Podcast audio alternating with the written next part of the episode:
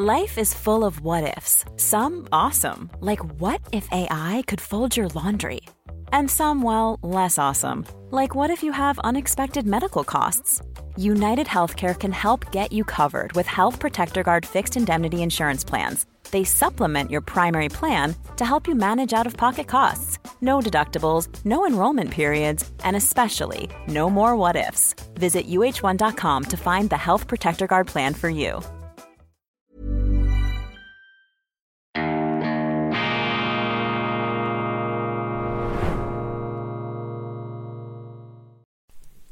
Grüezi miteinander, ganz herzlich willkommen, meine sehr verehrten Damen und Herren, liebe Freunde aus nah und fern, von wo aus auch immer Sie uns zuschauen mögen. Ich bin jeden Tag erstaunt über die Mails, die Zuschriften, wirklich aus allen Himmelsrichtungen, einzig vom Südpol. Da ist noch kein Mail eingegangen, kein Signal, kein Klopfzeichen. Also ich fordere alle unsere Zuschauer am Südpol auf, mir ein Lebenszeichen zu schicken, wenn wir denn tatsächlich Zuschauer haben sollten auf dem, äh, zu, auf dem Südpol. Ich fürchte allerdings, dass äh, diese Gegend, äh, dieses Gelände eine Terra Incognita ist für Weltwoche Daily. Sonst aber wird unser Programm wirklich seiner ähm, Bezeichnung gerecht, nämlich eben international zu sein, aus der Schweiz heraus in die Welt. Das ist ja die Schweiz. Die Schweiz ist ja auch ein früh globalisiertes Land. Wir sind schon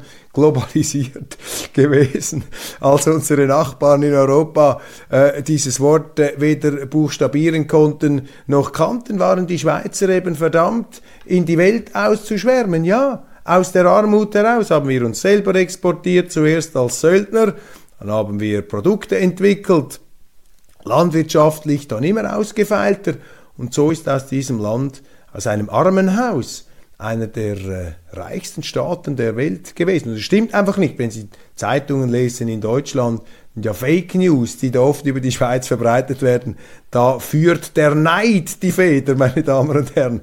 Diese schmallippigen Kollegen, äh, die versuchen da der Schweiz immer irgendwelche unlauteren Machenschaften anzudichten. Natürlich gibt's das. Der Schweizer ist auch kein Heiliger, der Schweizer ist ein Heimlichweisser, natürlich. Man muss auch in einem kleinen Land musst du ja auch schauen, wie du über die Runden kommst. Wir haben nicht wie die Norweger riesige Erdölquellen und können da einfach den ganzen Wohlstand aus dem Boden pumpen und äh, dank glücklichen Fügungen des Schicksals, um es jetzt mal ganz ironisch auszudrücken, oder unter äh, vielleicht auch gütiger Mithilfe äh, der U-Boot-Kommandos und, und Spezialtauchertruppen der Vereinigten Staaten, ähm, ist ja durch die äh, terroristische Zertrümmerung von bestimmten Erdgaslinien plötzlich bahnfrei geworden für norwegische Verbindungslinien.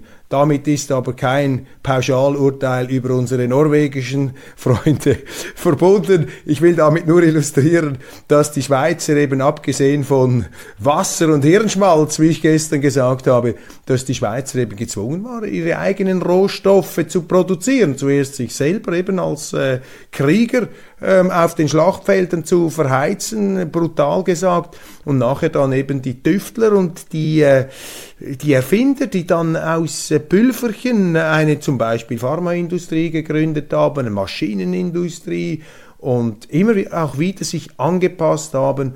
Und dank ihrer Unabhängigkeit konnte die Schweiz hier ähm, als kleines Land natürlich, auch geografisch mit gewissen Vorteilen, auch Glück in gewisser Hinsicht, konnte sich die Schweiz da doch einigermaßen erstaunlich durch die Runde bewegen. International, also international, das ist für die Schweiz sehr, sehr wichtig im wirtschaftlichen, politisch allerdings, das ist das große Missverständnis, Politisch muss die Schweiz aufpassen, dass sie sich da nicht überall reinhängt und reinziehen lässt, denn Sie sehen sie jetzt in Deutschland.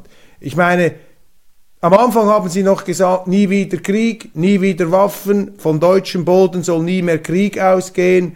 Man hat äh, Helme geliefert in die Ukraine, man sagte äh, Schusswesten und äh, Panzer, nicht Schutzpanzer, nicht, dass man äh, sich ähm, abschirmen kann gegen die Aggression von anderen Mächten. Und jetzt plötzlich sind sie da mittendrin im Krieg mit Sanktionen, mit Waffenlieferungen und die äh, größte Verrücktheit, könnte man sagen, und zwar Verrücktheit im Wortsinn, meine Damen und Herren, verrückt, verrückt, ausgerenkt, ist für mich einfach das Sinnbild, dass die ehemalige Baumumarmerpartei, die Grünen heute bis auf die Zähne bewaffnet, grüne Rambos, die Hippies, ähm, die Rambo-Hippies mit den Patronengurten und den schweren Waffen, Anton Hofreiter, und im, einen Arm, im anderen Arm haben sie noch einen Kinderwagen, weil sie natürlich auch äh, im Sinne eines Jobsharing mit der Ehefrau die Kleinkinder erziehen müssen, aber sie gehen auch in den Krieg. Wir schaffen das sozusagen, die neuen Renaissance-Existenzen 360 Grad. Steht mir ja nicht zu, darüber allzu streng zu Gericht zu sitzen. Aber ich glaube, es geht vielen von Ihnen ähnlich wie mir. Wenn ich solche Bilder sehe, denke ich einfach, kann das gut gehen? Kann das gut gehen? Oder sind hier bestimmte Politiker, gerade in Deutschland, wie die, wieder von dieser urdeutschen Verführung befallen, äh, die früher unter dem Stichwort oder dem Kürzel GW die Runde mache. Der GW, der Größenwahn. Ja, wir schaffen das. Wir können das. Wir bringen das fertig. Das ist das Gefährlichste in der Politik, die Selbstüberschätzung. Und die Politik, ich kann Ihnen das sagen, ich bin ja auch Politiker, Milizpolitiker. Als Politiker bist du permanent der Versuchung und der Verführung ausgesetzt, dich selber zu überschätzen. Das Master of the Universe Syndrom. Du merkst gar nicht, dass du ein Zwerg bist im Umzug. Du bildest dir plötzlich ein, aus dem Zwerg sei ein Riese geworden.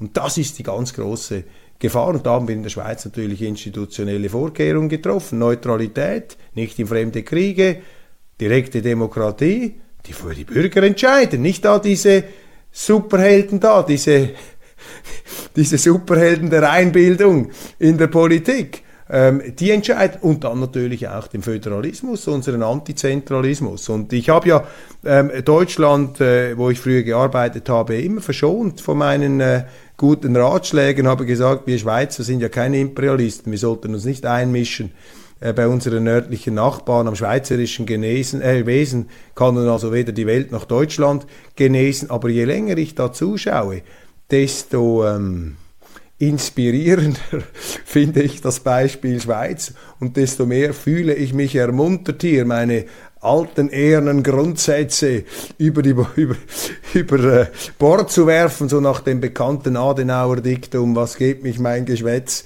von gestern an. Nein, ich bin tatsächlich der Auffassung, Deutschland müsste neutral werden, Deutschland müsste die direkte Demokratie einführen und Deutschland müsste jetzt das tun, was ich einer Auffassung gemäß in der deutschen Geschichte immer irgendwo angelegt gesehen habe, nämlich dieses Ja, antizentralistische, auch diesen Anti-Macht-Impuls, wäre jetzt ein weites Feld, weil die Deutschen gelten ja sozusagen als Gegenteil. Das ist eine, ein anspruchsvolles Thema. Meine Damen und Herren, ähm, wir sind übrigens bei Weltwoche Daily international am Dienstag, dem 14. Februar 2023. Wobei äh, das, was ich hier erzähle, hat ja oft auch über den Tag hinaus hoffentlich eine gewisse Halbwerts Zeit. Ich habe in der schweizerischen Ausgabe auch im Sinne einer Art ähm, therapeutischem Gegenakzent ähm,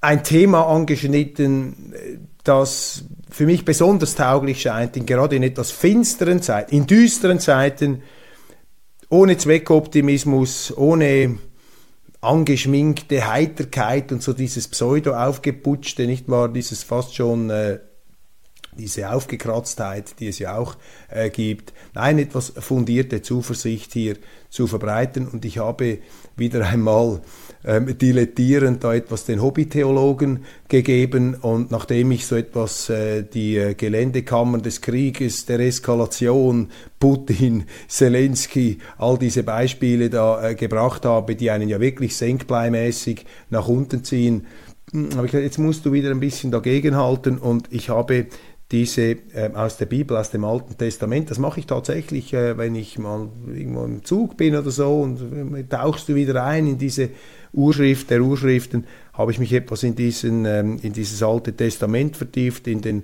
vierten Bibelvers, also ganz am Anfang, ein längerer Exkurs in der ersten Daily-Sendung Schweiz, also wenn Sie das interessiert, das ist die Passage, wo Gott sagt, es werde Licht und es wurde Licht. Und äh, das, um das ganz kurz zusammengerafft, aufs kürzeste verknappt hier zu bringen, in diesem Satz, es werde Licht. wo also dieses höchste Wesen, dieser Schöpfer, diese Allmacht, äh, ohne die es ja nichts gäbe, sozusagen die, die, die, die Beseelung äh, dieser einst oder zuvor toten Materie, wir wissen ja nicht, wie es gewesen ist, dass in dieser Erzählung, in diesem Mythos oder in dieser Wahrheit, je nachdem, wie Sie die Bibel lesen, kommt ja eine ganz, ganz äh, tiefe, äh, sinnbildliche ähm, Grundüberzeugung unserer Kultur zum Ausdruck, nämlich der Triumph des Lebens über den Tod,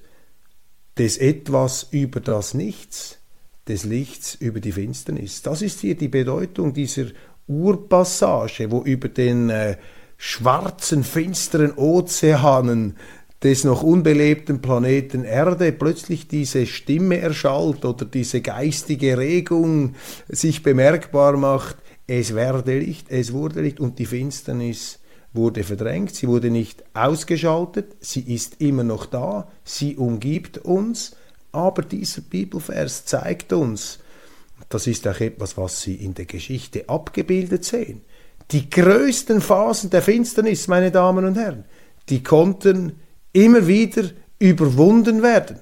Die Menschen haben sie sich eingebrockt, die Finsternis, aber sie waren zum Glück auch immer in der Lage, bis heute aus dieser Finsternis herauszukommen. Und deshalb, meine Damen und Herren, wenn ich hier auch manchmal in den düstersten Farben, in den finstersten Schattierungen eine Standortbestimmung vorzunehmen versuche der Gegenwart, dann müssen Sie sich immer vor Augen halten, dass ich dies im Bewusstsein, im Geist tue, dass am Schluss die Finsternis dem Licht weichen muss.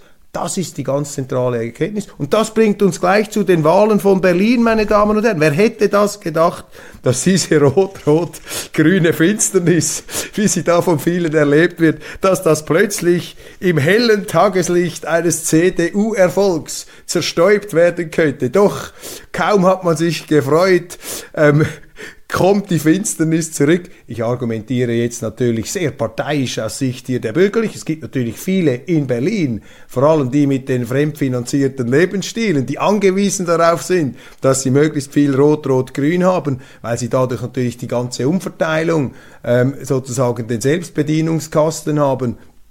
Und Berlin ist ja auch eine Stadt, die von einer einstigen Industrie- und Finanzmetropole, allerdings nach zwei Weltkriegen, äh, dann zu einer Art ähm, ja, Sub Subventionshauptquartier ähm, Deutschlands wurde. Und das merken Sie natürlich. Arm, aber sexy, hat einmal der große, der große Klaus Wowereit gesagt, dieser Bürgermeister der Heiterkeit und der Lebensfreude. Das ist auch ein wichtiges Prinzip dem können Sie dann vielleicht nicht unbedingt einen Flughafen konstruieren, aber das wäre ein anderes Thema. Nein, jetzt also die CDU mit einem Erdrutschsieg, mit einem, glaube ich, nicht für möglich gehaltenen Erdrutschsieg, aber jetzt kommt's, da haben wir es eben wieder mit dem deutschen politischen System. Faktisch haben natürlich die Rot-Rot-Grünen immer noch eine Mehrheit in Berlin und die Bürgermeisterin Frau Giffey, die ja auch bei der Abfassung ihrer Doktorarbeit äh, durchaus eine gewisse Flexibilität an den Tag gelegt hat, was die Einhaltung ähm, wissenschaftlicher Kriterien bei der Zitierung anderer Forschungsarbeiten angeht. Diese Frau Giffey ähm, nutzt natürlich jetzt auch das Instrumentarium der parlamentarischen Demokratie aus in Deutschland und sie sagt, ja, eigentlich haben wir ein paar Stimmen verloren, aber was ist da schon dahinter? Wir können ja weiter regieren zusammen mit den anderen. Also mit diesem CDU-Erfolg ist noch nicht ein Regierungswechsel verbunden. Jetzt kann man sagen, so wird es auch argumentiert in den deutschen Zeitungen, das sei unanständig, das sei nicht in Ordnung. Ja, Entschuldigung, willkommen in der Wirklichkeit. Liebe Freunde, meine Hans Herbert von Arnim hat schon vor 20 Jahren geschrieben, der Parteienstaat, die Parteiendemokratie, das sind natürlich auch Spuren, Hinterlassenschaften der Geschichte, dass die Parteien in Deutschland nach zwei Weltkriegen sich so konstituiert haben, auf einer Art Grundmisstrauen gegenüber dem Volk, so quasi am Schluss sind dann wir also der Chef hier, wir bestimmen, wie da genau die Koalitionen zusammenkommen, haben wir in der Schweiz auch ein bisschen mit den Bundesratswahlen, nicht wahr? Unsere Regierung wird ja auch nicht direkt vom Volk gewählt, sondern vermittelt eigentlich über die ähm, über die Parteien. Nur ist in der Schweiz eben der Souverän, das Volk, institutionalisiert als Opposition, weil die Schweizer eben durch die direkte Demokratie sozusagen das Damoklesschwert nie aus der Hand gegeben haben um die politische Klasse zu kontrollieren. Das haben sie in Deutschland nicht. Und das ist der Grund dafür, warum der Staat immer größer wird, warum das immer mehr überbordet, warum sie immer mehr Parlamentarier haben, warum diese Parlamentarier auch immer höhere Diäten kassieren, warum die Staatsangestellten immer mehr Geld kassieren, wieso die Staatsangestellten immer mehr Privilegien, punkto Freizeit und Ferien und so weiter genießen. Kurzum, warum sie in Deutschland auch so eine Art Kastenbildung haben, so eine Art Speckgürtel, der sich da über den privaten Sektor legt. Und das vertragte das Verteufelte ist eben, dass die Deutschen so tüchtig sind, dass sie sich sogar diesen überbordeten Staat leisten können. Und Berlin ist sozusagen das beste Beispiel dafür. Allerdings mein Eindruck, wenn ich in Berlin bin, man spürt schon, dass sich da jetzt ein gewisser Überdruss an dieser ähm, ja, fremdfinanzierten und letztlich nicht aufgehen könnenden rot-rot-grünen sozialistischen Pseudoherrlichkeit ausbreitet. Das ist nämlich eine Pseudoherrlichkeit, das ist ein Phänomen von guten Tagen. Und dieses Wahlresultat zeigt ja, dass die, ähm, der Unmut ähm, da ist. Allerdings auch dies eine Erkenntnis, man muss sich bewusst machen, in Deutschland können die Parteien letztlich die Geschicke bestimmen. Sie haben hier die Möglichkeit, einfach weiter zu regieren, auch wenn sie da eigentlich alle Regierungsparteien verloren haben. Dann fast schon wieder bewundernswert Christian Lindner, der FDP-Vorsitzende. Er ist ja eigentlich ein Meister darin, jede Niederlage in einen Sieg umzudeuten. Das finde ich immer wieder bemerkenswert. Er ist sozusagen im Sportjournalismus hat man, gesagt, hat man äh, früher geschrieben, du kannst ihm zehnmal die Zähne ausschlagen, er kommt ein elftes Mal. Oder er könnte fünfmal von einem D-Zug überfahren werden, er steht am anderen Tag wieder perfekt ähm, frisiert und im makellosen Anzug vor dir und sagt großartig, ich habe äh, wieder äh, 5 zu 0 gewonnen. Also er hat die Fähigkeit des positiven Denkens und auch immer wieder der Versuch, die Wirklichkeit nach seinem Gusto umzudeuten. Und er ist jetzt der Meinung, er sagt, ja, ähm, wir verlieren zwar, aber eigentlich machen wir alles richtig. Wir sind jetzt zwar unter die 5%-Marke gefallen in Berlin, aber das ist eigentlich eine Bestätigung für die Richtigkeit unseres Kurses. Jetzt, meine Damen und Herren, was können wir daraus ableiten? Das zeigt natürlich die prinzipienmäßige Gefestigkeit dieses Parteivorsitzenden könnte allerdings auch ein Indiz für fortschrittende Wirklichkeits- ähm, Fremdheit betrachtet werden, für eine gewisse Abgehobenheit. Ich habe das Gefühl, eher das Zweite ist der Fall. Also wenn Sie als Politiker jeden Misserfolg, ähm, jed, äh, also quasi, Sie kennen diesen Film, This is Spinal Tap, über die berühmte, diese Rockband, so eine fiktive Dokumentationssendung von Rob Reiner, ein Interview, eine kolossale, erfolglose Rockband. Und dann fragen sie den Manager, die Journalisten in dieser fiktiven Dokumentation, ja, also äh, Herr Manager, was sagen Sie dazu? Ihre Band, sie spielt ja nur noch vor etwa 10 Leuten, 15 Personen, da niemand kommt mehr an diese Konzerte.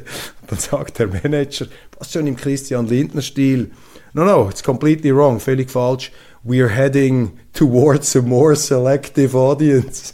Wir konzentrieren uns einfach auf ein wählerischeres Publikum. Möglicherweise ist das die Strategie von Kollege Lindner. Zelensky, der ukrainische Präsident erhält nicht nur beim italienischen Sanremo Festival keinen großen Auftritt mehr, sondern auch beim Super Bowl Dort zwar bei dieser Football-Megasportveranstaltung ist er in Erscheinung getreten, zusammen mit Rihanna, die eine ganz bemerkenswerte Performance hingelegt hat. Seine Videobotschaft allerdings nicht am TV gezeigt. Also da in den USA einfach interessant, es häufen sich jetzt hier auch etwas die Signale, nachdem äh, Zelensky ja jetzt seine Tournee gemacht hat. Klar, aus seiner Sicht völlig konsequent. Jetzt hat er die Panzer bekommen, nicht so viel wie er wollte, aber noch ging er nach England. Wir brauchen Kampfflugzeuge. Stoltenberg von der NATO ähm, fordert jetzt auch noch mehr Waffenlieferungen in die äh, Ukraine, in den USA. Sehen Sie jetzt, dass es da gewisse Symptome, ich sage es mal vorsichtig, Symptome One size fits all seems like a good idea for clothes until you try them on. Same goes for healthcare. That's why United Healthcare offers flexible, budget friendly coverage for medical, vision, dental, and more. Learn more at uh1.com. It's that time of the year. Your vacation is coming up. You can already hear the beach waves, feel the warm breeze, relax, and think about work. You really, really want it all to work out while you're away. Monday.com gives you and the team that peace of mind. When all work is on one platform and everyone's in sync, things just flow wherever you are. Tap the banner to go to Monday.com.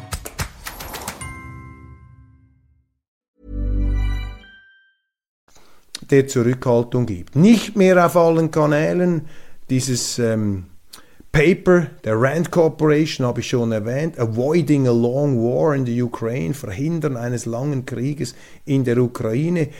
Der Think Tank, der offizielle Think Tank des amerikanischen Verteidigungsministeriums fordert zu Friedensverhandlungen auf meine Damen und Herren, in Deutschland. Das ist also die Position von Sarah Wagenknecht und Alice Schwarzer. Also Alice Schwarzer und Wagenknecht, plus übrigens die dann immer nie erwähnte AfD da, die darf man ja gar nicht äh, überhaupt äh, buchstabieren da, die Lord Voldemort Partei. Ähm, die äh, sind im Prinzip jetzt sozusagen das Sprachrohr des Pentagon in Europa, während allerdings in den deutschen Zeitungen müssen sich die vorführen lassen als die Kapitulationskünstler und die Appeasement-Verräter und die himmeltraurigsten Putin-Helfer und Putin-Versteher und was da der äh, Verleumdungen und Schmähungen äh, noch sind. Aber wenn man es ein bisschen distanzierter anschaut, dann stellen wir doch fest, dass sich hier eine Neubeurteilung abzeichnet. Für mich, Sie kennen meine Position, ich sage auch, das ist brandgefährlich und diese Leichtfertigkeit, mit der da diese Hofreitners und diese schwer bewaffneten Hippies uns jetzt einreden wollen, die noch nie ein Gewehr aus der Nähe gesehen haben, höchstens jetzt vielleicht in ihrer politischen Tätigkeit, wo plötzlich äh, der einstige Pazifismus in eine Art äh, zähnefletschenden Bellizismus umkippt, ähm, unheimlich geradezu gespenstisch, eine Art Persönlichkeitsveränderung, ein Dr. Jekyll und Mr. Hyde-Syndrom in der Politik, das sich da bei den Grünen abzeichnet, eben eine Gesinnungspolitik, ein Gesinnungsrigorismus, der sich übrigens auch jeden Widerspruch verbietet, der letztlich mit der Demokratie auf Kriegsfuß äh, steht. Das ist nicht das, was in den USA, wo eben mehr Realismus da ist, auch mehr Konfrontation mit der grässlichen Wirklichkeit des Krieges stattfindet. Und ich sage hier immer das Gleiche. Ähm, das ist ja das Schöne an dieser Sendung. Ich äh, kann eigentlich immer das Gleiche erzählen. Jeden Tag immer wieder in neuen Schattierungen, in neuen Ausprägungen an den Nachrichten. Ich meine, die Amerikaner haben auch erlebt, was passiert, wenn du da ähm, unterschätzt. Die Deutschen haben das, ich meine, man hat die Russen immer unterschätzt im Krieg. Und ich habe hier noch ein Buch mitgenommen, auch als Gedächtnisstütze. Das ist etwas ganz Wichtiges, hat man völlig vergessen. MacArthur at War. World War II in the Pacific, ähm, Walter Bornemann. Das ist ein Buch über diesen amerikanischen Cäsar, haben sie ihn genannt. Douglas MacArthur, diesen Helden des Pazifikkriegs, der da äh, gegen die Japaner all diese Seeschlachten äh, gewonnen hat, Philippinen befreit und dann der äh, äh Protektor, man muss es so sagen, der übrigens politisch sehr kluge ähm, Gouverneur von Japan war nach den Atombombenabwürfen. MacArthur war der Oberbefehlshaber der Streitkräfte der USA gegen China. Und da gab es ja den Koreakrieg. Da sind die Amerikaner gekommen, sind sie bis die Atommacht, Sieger des Zweiten Weltkriegs, gegen die am Boden liegenden Chinesen mit diesem Mao Zedong und seinen Bauernkommunisten da, diesen Horden, die da irgendwo durch die, die Landschaft gewandert sind, nach Bürgerkriegen, also China überhaupt nicht am, im, im Stadium einer höchsten Pracht- und Machtentfaltung die Amerikaner rennen bis zur chinesischen Grenze, ähm, glauben, wir haben das alles aufgerollt, aber die Chinesen, weil das duldet eben keine Großmacht, dass eine andere Großmacht bei ihr direkt an der Grenze steht, an einem neuralgischen Terrain. Die Chinesen haben es dann fertiggebracht, die Amerikaner wieder zurückzudrängen und MacArthur wollte ja dann die Atombomben einsetzen, da musste ihn Truman abberufen. Das ist die Realität der Geopolitik, das ist die Realität auch der Einflusssphärenpolitik. Ja, das ist fürchterlich, das ist abzulehnen, ablehnen. Das kann man nicht in den schönen, geheizten, stilvollen äh, Prunksälen äh, und Palästen des Völkerrechts äh, ausjassen. Das müssen sie das ist, das ist die Geopolitik. Und genauso wenig wie die Chinesen bereit waren, die Amerikaner zu dulden, sind die Russen bereit, die Amerikaner und die NATO in der Ukraine zu dulden. Und wären die Amerikaner und sind die Amerikaner nicht bereit, irgendeine andere Großmacht in Mexiko, Kuba oder Kanada äh, zu dulden? Ich meine, das sind ja gar keine Erkenntnisse. Das sind ja gar keine großartigen Eingebungen, die ich Ihnen hier vortrage. Das sind No-Brainer.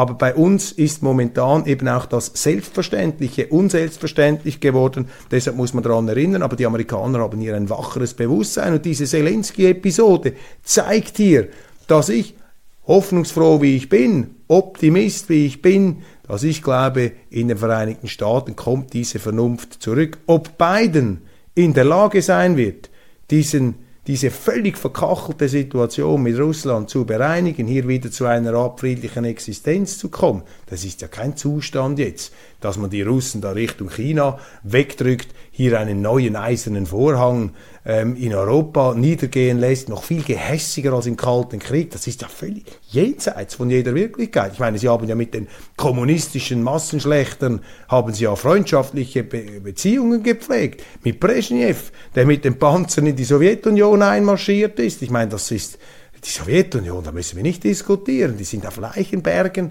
sind die aufgerüstet. Das waren sozusagen die Partner des Westens, die Friedenskollegen.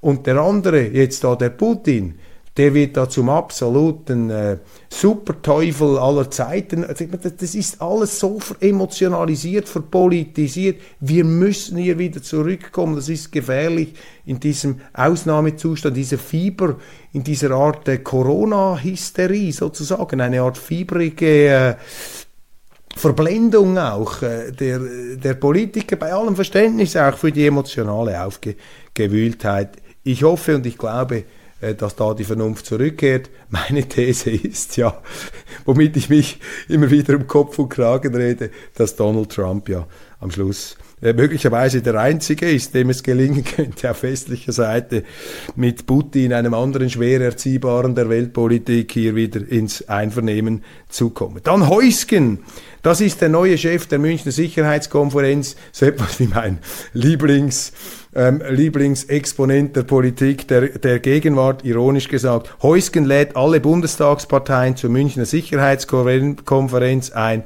außer die AfD. Das ist auch wieder typisch in Deutschland. Die haben einfach Mühe, diese Establishment-Figuren, die haben jetzt einfach Mühe mit der Demokratie. Die bringen es jetzt nicht über das Herz zu akzeptieren, dass es da draußen Millionen Deutsche gibt, genauso gute Deutsche wie sie, die aus für sie unerfindlichen Gründen, jetzt also für diese Heuskens, aus unerfindlichen Gründen einer AfD die Stimme geben. Aber da kann ich euch auch aus der Schweiz zurufen, Freunde, das ist Demokratie. Das ist Demokratie.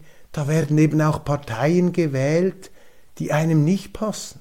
Meinen Sie, ich bin ein Fan von Fabian Molina und Cedric Wermuth? Meinen Sie, ich bekomme sozusagen eine Art äh, romantische Zuneigungs Wallung in meinem Herzen, wenn ich im Bundeshaus diese SP-Exponenten sehe? Natürlich nicht. Aber selbstverständlich respektiere ich sie als gewählte Repräsentanten ihrer Wähler, die nun einmal auf der linken Seite sind, aber die genauso Schweizer sind wie ich auch.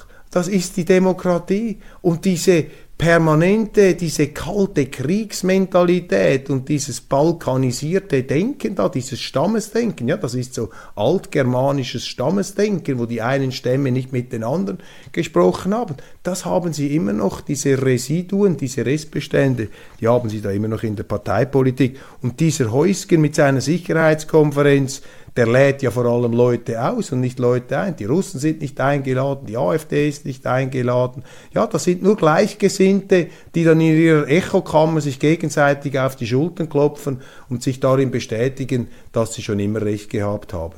Und das ist genau die Grundlage dafür, dass Politik falsche Entscheidungen trifft.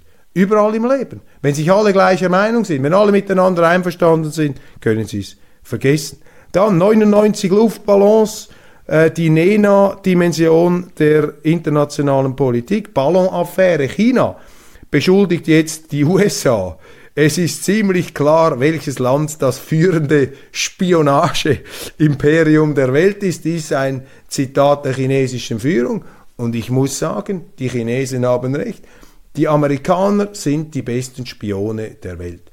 Die Amerikaner wissen besser Bescheid über die Schweiz als der Schweizer Nachrichtendienst. Also wenn der Schweizer Nachrichtendienst irgendetwas herausfinden muss, dann muss er die Amerikaner anrufen. Die Amerikaner wissen besser Bescheid über die Ukraine als Zelensky. CIA-Direktor Burns ist zu Zelensky gefahren, vermutlich mit einer Liste von korrupten ähm, Oligarchen, habe gesagt, schau mal, das sind da, der stiehlt da, der verkauft äh, den Food der, der äh, Armee, der hat da die Waffen, die wir geliefert haben, direkt nach Russland weiterverkauft oder nach China, die musst du aus dem Verkehr nehmen. Die amerikanischen Geheimdienste sind das Mastermind-Gehirn der Welt, da fließen alle Informationen zusammen. Die Amerikaner wissen Bescheid, weil die Amerikaner überwachen alles. Sie überwachen ja auch ihre Freunde, siehe Merkel äh, Handy. Darum hat es immer etwas Erheiterndes, etwas, was mich zum Schmunzeln anregt, wenn sich die Amerikaner über Spionageballons der Chinesen ereifern. Jetzt sind sie sogar am diskutieren, dass da Zeppeline abgeschossen worden seien. Der eine sagt ein ausrangierter Wetterballon. Ja, wir sind wirklich an dem Punkt, wo die 99 Luftballons eine Art Weltenbrand entfesseln könnten. Das ist sozusagen auch ein Sinnbild unserer ähm, Zeit. Und es gibt nicht wenige unter Ihnen, vielen Dank für die Zuschriften, die mir dann mitteilen, diese Wetterballonabschüsse, die seien sicherlich von den Amerikanern getätigt, um davon abzulenken, dass Seymour Hirsch, der Investigativjournalist, aufgedeckt hat, dass die Nord Stream Pipelines, wie von den Amerikanern übrigens angekündigt, breitschultrig angekündigt, in die Luft gesprengt worden sind. Ja, die Amerikaner haben es ja immer gesagt, sie machen das. Und jetzt sind sie seit Monaten dabei, das aufzuklären, in Anführungszeichen. Aber niemand will mehr wissen, weder in Deutschland noch sonst irgendwo, wo äh, wer jetzt da genau verantwortlich sein soll. Sie wissen nur, wer es nicht war. Also ganz klar, die Amerikaner waren es sicher nicht. Wir waren es ganz sicher nicht. Nein, es müssen die Russen gewesen sein. Selbstverständlich. Die sind so verrückt, die Russen. Die sprengen sogar ihre eigene Pipeline in die Luft. Ich meine, solche Theorien lesen Sie hier. Und der menschlichen Kreativität in der Herstellung von Verschwörungstheorien sind keine Grenzen gesetzt. Aber natürlich, meine Damen und Herren, das ist keine Verschwörungstheorie, wenn die Russen ihre eigenen Pipelines in die Luft sprengen. Nein, nein, das sind Nachrichten. Einer, der daran Zweifel sät, das sind dann die Fake News, das ist die Verschwörungstheorie. Meine Damen und Herren, es ist wirklich, gibt nichts Neues auf der Welt, nichts Neues unter der Sonne. Die Freie Universität Berlin bearbeitet nur noch gegenderte Anträge. Also wenn Sie eine Seminararbeit abgeben müssen an der Freien Universität Berlin, die sich zum Beispiel mit der ähm, Kultur der Männerliebe im äh, in den Legionen der römischen Republik auseinandersetzt, wo, glaube ich, der Anteil jetzt der weiblichen Teilnehmer eher äh, gering ausgeprägt war, da müssen sie sich mit diesen Legionären, den Zenturionen und auch der Männerliebe in diesen Legionen, das ist ja damals noch eine Art Kavaliersdelikt oder Industriestandard gewesen, auch die Knabenliebe in der Antike, da dürfen sie das zukünftig im althistorischen Seminar nur noch in gegenderten ähm, Formen vortragen. Das heißt dann heute Wissenschaft. Dann, der CDU-Vorstand beantragt ein Ausschlussverfahren in der Causa Maaßen. Ist ein Schwächezeichen für den Vorsitzenden Merz, dass er hier diesen parteiinternen Dissidenten, diesen unbequemen Mann, der für sich in Anspruch nimmt und auch seit vielen Jahren, Jahrzehnten Mitglied der CDU ist, dass der sagt, ich bin hier eigentlich der wahre Vertreter der Werte. Und anstatt sich dieser Diskussion zu stellen, schließt man ihn aus, will man ihn ausschließen in einem Verfahren, das jahrelang, vielleicht ja, jahrelang dauern wird.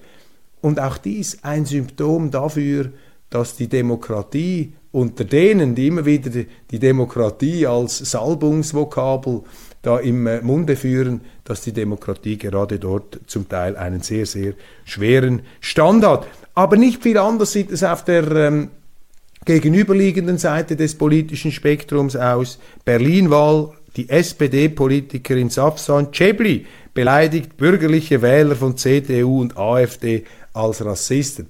Das ist jetzt sozusagen die linke Ausprägung des Lindnerschen, der Lindnerschen Weltformel, dass natürlich, wenn ich verliere in den Wahlen, Entweder mache ich alles richtig, also ist das eine Bestätigung dafür, dass ich richtig liege. Ich habe zwar keine Wähler mehr, aber das zeigt nur die absolute ähm, vernunftmäßige Unangreifbarkeit meiner Position die sich sogar von jedem Wähler äh, unabhängig gemacht hat, also sozusagen die reine Politik, die auch ohne Wähler auskommt, das wäre so etwas das Lindnersche äh, Paradigma. Und dann haben sie auf der anderen Seite haben sie die Linken und die sagen einfach, jeder, der uns nicht wählt, das ist ein Rassist, das ist ein Teufel, das sagt Frau Schäbli. Also das ist jetzt ein Erfolg von grassierendem Rassismus in Berlin, wenn die Leute die Nase voll haben von Rot-Rot-Grün, die es ja nicht fertiggebracht haben, die Wahlen im ersten Durchgang äh, durchzubringen, wenn Sie jetzt die CDU wählen, ist das natürlich blanker Rassismus. Also man muss ja fast schon Danke sagen, wie sich diese Politiker hier ähm, sehenden Auges und vor aller Öffentlichkeit selber entzaubern. Das letzte Wort allerdings ist noch nicht gesprochen. Denn ähm, in Deutschland haben sie ja eine quasi dreistufige ähm, Demokratie. Ähm, zuunterst ist das Volk, dann haben sie äh, die Politik und ganz oben sind ja dann die Richter. Und offenbar ist es so, dass das Verfassungsgericht, das Deutsche, hat immer noch die Möglichkeit, diese Wahl rückwirkend für ungültig zu erklären. Sie haben also eigentlich nur unter einem Vorbehalt abgestimmt. Also Sie sehen, der Willy Brandt-Slogan, mehr Demokratie wagen, und ich würde sozusagen ähm, Weltwoche Daily-mäßig äh, hier noch inspiriert hinzufügen, mehr Schweiz wagen, mehr direkte Demokratie wagen. Das ist noch sehr weit von einer Realisierung entfernt. Ampelregierung beauftragt NGO für Seenotrettung und der Vereinsvorsteher ist der Lebenspartner einer grünen Politikerin. Ja, die Beziehungsbewirtschaftung läuft da auch und Sie haben ja den neuen Moderator bei Hart aber fair, der ist ja zusammen mit Lisa Neubauer. Da ist also sozusagen der Klimaaktivismus oder wie manche schon sagen, der Klimaterrorismus schon fast äh, am Regiepult ähm, der Diskussionssendungen. Und wenn Sie mich fragen, dann ist das durchaus auch zu merken. Es gibt noch viele interessante Nachrichten. Ich komme jetzt aber langsam zum Schluss hier. Vier von zehn Lehrern arbeiten in Deutschland in Teilzeit. Auch das eine interessante Nachricht. Sehr viel Teilzeitlehrer finde ich nicht gut. Lehrer müssten eigentlich voll da sein für die Schüler, die volle Verantwortung. Da fängt die Misere des Bildungswesens an, dass sie alles nur noch in so kleinen Jobsharing-Modellen haben. Und deutsch-französische Freundschaft, überall kriselt, mottet und brennt es. Diese kriegerische Stimmung, in die wir uns da hinein halluzinieren sollen, diese Stimmung, diese Einheitsfront, diese beschworene Gleichförmigkeit, die ist eben nicht wirklichkeitsgerecht. Die funktioniert nicht. Und Sie sehen, es gibt schon wieder einen Streit zwischen Deutschland und Frankreich. Es geht da um äh, Wasserstoff, neue Energieträger. Und die Franzosen sagen, wir möchten, dass auch die Kernenergie eine grüne Energie ist. Die Deutschen sagen, Idealisten, nein, nein, Kernenergie ist keine grüne Energie. Und jetzt haben sie Krach. Jetzt wollen dann die Franzosen entsprechend nicht den äh, Wasserstoff liefern. Fasnacht, wer ist Rassist? Da gibt es ein Bild von Grünen, da treten sie auf, verkleidet mit so schwarzen äh, Schafsköpfen, nicht wahr? Das schwarze Schaf und dann noch einer mit der schwarzen Kappe und der roten Nase. Und jetzt die große Panik, ist das schon Rassismus?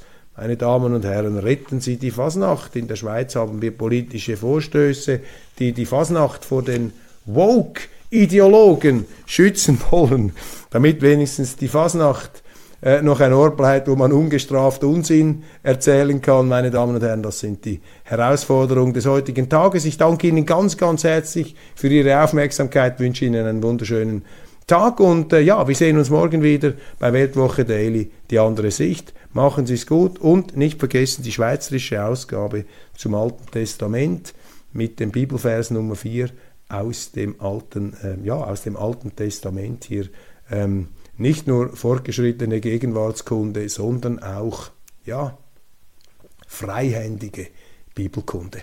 Alles Gute und bis bald.